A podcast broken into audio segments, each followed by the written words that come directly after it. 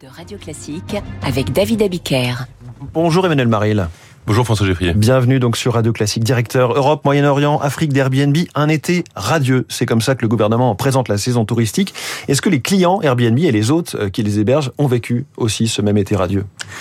Écoutez, ouais, ils ont vécu un bel été, c'est vrai. On a vécu un, un bel été euh, un peu partout en France, avec quelques tendances très intéressantes, notamment un retour des voyageurs étrangers en France, en dehors des Américains qui étaient là depuis le début janvier. Là, on a, on a retrouvé nos touristes euh, chinois, taïwanais, euh, en France cet été. On les a retrouvés un petit peu ou complètement? Parce qu'on sait que les Chinois, notamment, il y a un problème avec les rotations aériennes. Sur Airbnb, on les a retrouvés assez significativement. On n'est peut-être pas encore exactement au niveau pré-pandémie. Et vous avez raison, le, le principal le facteur limitant, c'était le nombre de rotations aériennes entre la Chine et l'Europe. Mais elles sont en train de revenir aussi à des niveaux euh, assez, euh, assez significatifs. Est-ce qu'au global, vous donnez des chiffres sur euh, cette saison touristique par rapport à l'année dernière, par rapport à l'avant-Covid? Alors, on donne pas beaucoup de chiffres encore là-dessus. On peut, je peux parler évidemment de, de progression, de bel été. En revanche, je peux vous dire quelques sujets intéressants. Typiquement, les régions qui ont bénéficié de ce tourisme en France. La première, ça va être les Hauts-de-France. Nous, c'est la région qui a eu la plus forte croissance par rapport à l'été dernier. Ensuite, on, on dit parfois que les gens sont allés chercher de la fraîcheur. Et ben c'est ce que je retrouve aussi un peu parce que finalement dans le top 5 euh, des régions françaises qui ont bénéficié du tourisme, euh, on a les Hauts-de-France, la Normandie, la Bretagne, la Bourgogne et la Franche-Comté. Mmh. Donc finalement on est un petit peu, euh, oui, retrouve, on est parti retrouver un petit peu cette, cette fraîcheur qu'on qu désirait.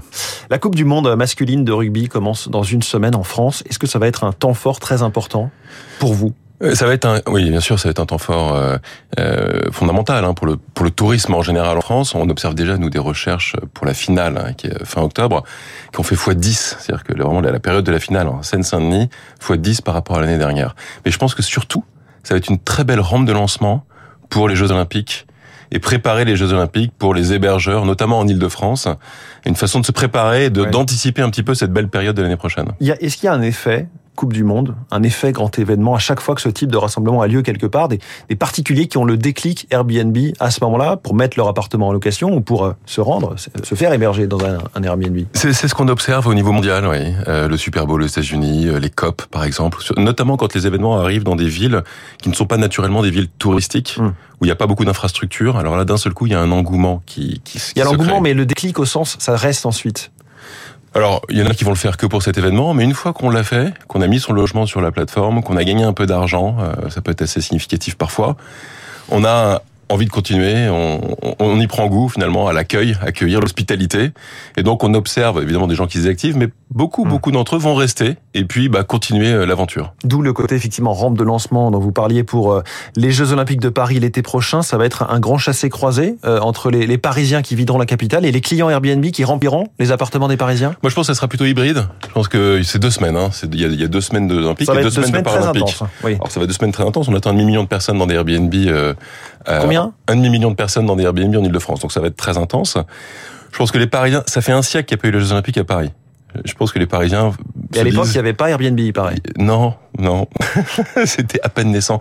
Mais ils se disent que les prochaines Olympiades à Paris seront probablement pas là pour les voir, donc on va essayer d'en profiter. Nous, ce qu'on voit dans les sondages, c'est que les gens vont se dire qu'ils vont mettre leur logement quelques jours et essayer d'en profiter aussi quelques jours. Un modèle un peu hybride. Donc 500 000 personnes attendues dans les Airbnb à Paris sur les deux semaines des, des Jeux Olympiques l'été prochain. En Ile-de-France. Je pense que c'est important oui, parce, parce que, les... Les, jeux, les, Jeux, de Paris ont lieu bien au-delà de Paris. Et les trois villes qui bénéficient pour l'instant le plus en termes de recherche de voyageurs, parce qu'on voit un doublement des recherches depuis le 1er janvier chaque trimestre. Donc c'est colossal. Celles qui en bénéficient le plus, c'est Montreuil, Boulogne et Saint-Denis. Donc, je pense qu'on est ouais. vraiment sur un Boulogne effet autour Île-de-France. Des Princes, Saint-Denis autour du, du, Stade de France, comme comme comme Saint-Ouen. Ce sera massif. Ça vous oblige à être sur le pont à ce moment-là avec des équipes pour répondre à, à tous les problèmes qui vont se poser, j'imagine. Euh, et je crois que vous vous dites mieux vaut que les JO ne soient pas le premier séjour euh, Airbnb des gens. Je, effectivement, je pense qu'il faut, faut, se tester avant un petit peu, c'est bien. Euh, pour les problèmes de, de, de clés, de bah, pour toute la logistique, mais qui est finalement relativement simple, même de, de oui, de, clés, de nettoyage de, son appartement, de sa maison, etc. Donc je pense que c'est bien de s'entraîner un petit peu, d'avoir quelques commentaires en plus, ça rassure aussi pour les voyageurs d'après, etc. Il y a un enjeu sur les sur les tarifs. Est-ce que les Parisiens espèrent parfois un peu trop faire fortune sur ces deux petites semaines? Il y en a quelques-uns qui ont des idées un peu farfelues. Euh, nous, on observe que les prix euh, finalement sont relativement euh, contrôlés aujourd'hui. Mmh. on, on estime, ça c'est c'est Deloitte qui dit ça, une étude qui dit ça, on estime que les prix feraient peut-être x2 maximum oui. sur la période. Je pense que l'offre qui va arriver, c'est-à-dire le nombre d'hébergeurs en plus, va finir, va permettre de maintenir un petit peu les prix et de maintenir des prix relativement modérés. Ce qui sera peut-être encore plus euh, délicat, ce sera donc les Jeux paralympiques, deux nouvelles semaines, mais cette fois en septembre. Et là, les Parisiens seront chez eux, a priori. Oui, euh, alors là, effectivement, et ça sera la rentrée des classes, donc il y aura plus de Parisiens chez eux. Je pense qu'il y aura quand même naturellement un, un effet de d'offres très forte début août, et donc qui vont rester. Donc on va en pouvoir en bénéficier, et euh, le comité olympique attend un petit peu moins de voyageurs, un peu moins de mmh. visiteurs pour les Jeux paralympiques. Donc je pense que l'un dans l'autre, ça devrait fonctionner. Sur les tarifs, vous avez mis en place un système qui permet d'alerter les clients s'ils tombent sur une offre euh, où c'est des, des, prix démesurés par rapport à la norme de ce quartier-là, de, de ce type d'annonce-là? On a surtout mis en place un système qui permet d'aider les hébergeurs ah, les hébergeurs, c'est pas pour euh, ceux qui recherchent un hébergeur. À mettre des prix qui sont des prix dits raisonnables, c'est-à-dire mmh. qui permettent de, de voir le prix réservé. Parce que les prix que vous voyez sur le site aujourd'hui sont des prix qui ne sont pas réservés, de fait. Mmh. Donc parfois, ils peuvent être farfelus. En revanche, le prix réservé, les prix réservés sont des prix qui sont les prix les plus pertinents. C'est ça qui est intéressant mmh. comme information pour un hébergeur nouveau. Emmanuel Maril, ça fait sept ans que vous êtes patron d'Airbnb en France, puis euh, Europe, Moyen-Orient, Afrique. Autant dire que vous avez un peu l'habitude des critiques et des polémiques. Vous n'y avez pas échappé cet été à Strasbourg, La Rochelle ou Aix-en-Provence. Des élus, des reportages dénoncent le fait qu'il n'y aurait plus que des Airbnb et plus aucun logement. Le maire de La Rochelle, par exemple, voudrait une loi pour pouvoir réguler, mais vous, vous nous dites, vous lui dites, la loi, elle existe, même les lois. Il y a une douzaine de lois qui existent, euh, François Geffrier. Une douzaine de lois. Donc moi, ce que je dis au maire, qui ont des raisons de, de, de regarder les problématiques du logement euh, avec euh, beaucoup de détails, parce que c'est un vrai sujet, c'est un sujet de fond, notamment à la rentrée. Je leur dis, saisissez-vous de la réglementation qui existe, des lois Allure, Élan, Digital, etc. Il y en a plein d'autres, je vais pas toutes les nommer. Mais ce qui est important, c'est de dire ce qu'elles permettent. Elles permettent de mettre en place un enregistrement. Elles permettent de bloquer les nuits à 120 jours dans les plateformes, pour les plateformes, pour les, les loueurs particuliers. Elles permettent de contrôler ce qui se passe sur le territoire, puisqu'il y a énormément de données qui sont partagées avec les municipalités, et donc de voir combien il y a de logements Airbnb mmh. sur ma plate, sur mon territoire, combien ils sont loués, combien de temps ils sont loués, d'où viennent les voyageurs, combien de temps ils restent, combien est-ce qu'ils payent. Toute cette information-là, elle existe à un niveau tellement granulaire. Si j'étais maire demain, je le suis pas, je le serai peut-être jamais. Si j'étais maire demain, je, et que j'avais un problème de logement sur mon territoire, ce serait la première chose que je mettrais en mmh. place. Mais souvent, euh, le problème qui revient euh, le plus fort, le plus euh, vexant dans ces territoires, c'est de se dire il y a tel immeuble entier ou tel logement, telle villa qui sont transformés à l'année entière par des professionnels de l'immobilier, des professionnels qui utilisent Airbnb comme outil de travail et qui le mettent tout le temps à l'année. Là aussi, on peut intervenir avec des lois. Oui, bien sûr. C'est le changement d'usage, le changement de destination qui font partie de cette réglementation et qui permettent à un maire de dire oui ou non parce que parfois il a peut-être envie de le faire. Parfois il y a un manque structurel de, de logement pour les vacances, pour les touristes. Et il va se dire oui, il faut le faire à cet endroit-là. Mais en tout cas, cette loi, cette réglementation permet de juger mmh. si c'est pertinent ou pas sur tel territoire de mettre de d'avoir tant de logements sur une plateforme type Airbnb ou autre. Et, et les maires ont une liberté d'appréciation. Je crois qu'à Paris, euh, il a été décidé que si on décide, si on veut mettre un immeuble entier euh, en location à l'année sur Airbnb, il faut qu'on ait trois fois le même type d'immeuble euh, qui soit remis dans le parc par ailleurs. Exactement. Donc, il y a des systèmes de compensation qui sont variables. Il y a des villes qui ont un besoin fort de touristes et qui se disent, je vais mettre un minimum de limites. Il y en a d'autres qui ont un besoin fort de logement et qui vont dire, je vais mettre un peu plus de limites. Et c'est exactement ça. C'est la géométrie assez variable. C'est pour ça que c'est, plein de réglementations, parce qu'on a dû affiner, ils ont dû affiner la réglementation au fil des dix dernières années, mais aujourd'hui elle existe. Mais alors pourquoi est-ce que les maires ne s'en saisissent pas Ils râlent et ils réclament des lois? Parce que je pense que, un, c'est compliqué. Quand c'est un millefeuille réglementaire. On est assez... Problème de complexité Problème de connaissance aussi Problème de, Probablement de connaissance. Il y avait aussi certaines villes qui n'avaient pas accès à cette réglementation-là, mais là, il y a un décret qui vient de sortir qui permet à 2200 nouvelles villes françaises d'avoir accès à ça très facilement. Et puis aussi, euh, peut-être que euh, on a un peu mal anticipé l'urgence avec la pandémie, avec les changements un peu de nomadisme digital, etc., etc. Il y a peut-être des maires qui se sont trouvés un peu surpris et euh, qui n'ont pas eu le temps de mettre en place ça. Mais je pense que maintenant c'est le moment. Autre sujet, celui de la rénovation énergétique. Les logements classés F et G ne pourront bientôt plus être loués, comme si on veut habiter dans ce genre de logement ou le mettre en location.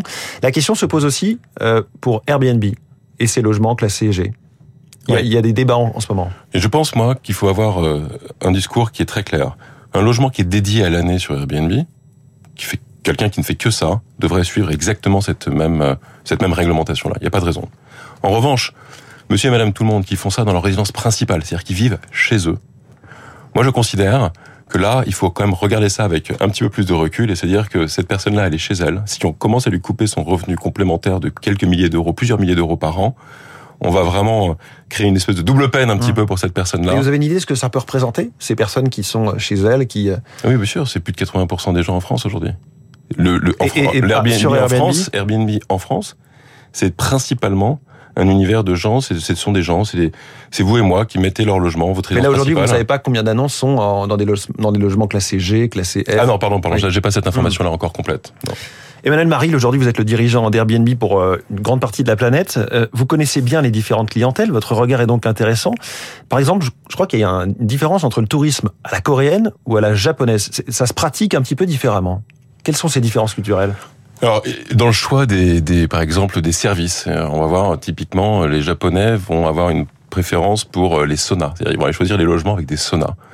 Euh, les euh, Sud-Africains vont choisir des logements avec des barbecues. Voilà. Donc on voit beaucoup de choses comme ça, des petites subtilités qui montrent que bah, les gens, évidemment, c'est que ça la beauté du monde. Quoi. Les gens sont pas tous pareils. Et les Français, ils demandent quoi à l'étranger?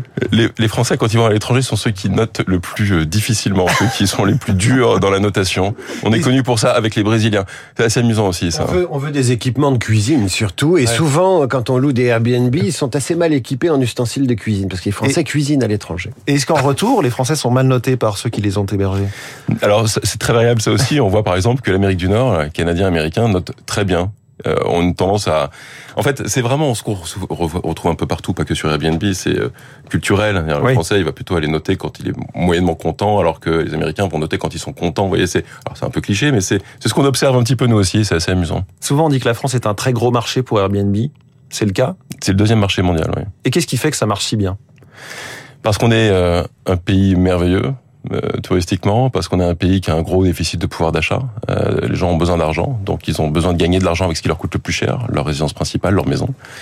Parce qu'on est un pays qui est très bien connecté, euh, parce qu'on est un pays de résidence secondaire, il y a 3 000, plus de 3 millions de résidences secondaires, et parce qu'on est un pays qui a beaucoup de vacances. Les gens ont beaucoup de vacances, beaucoup de, de temps, de congés, donc en fait, on n'a pas beaucoup d'argent, mais on a beaucoup de temps à, à passer à l'étranger, donc on va utiliser Airbnb. Et les vacances, c'est fini à partir de ce matin, puisqu'on est le 1er septembre. Voilà, les meilleures choses ont une fin. Merci beaucoup, Emmanuel Maril, le patron d'Airbnb en France notamment.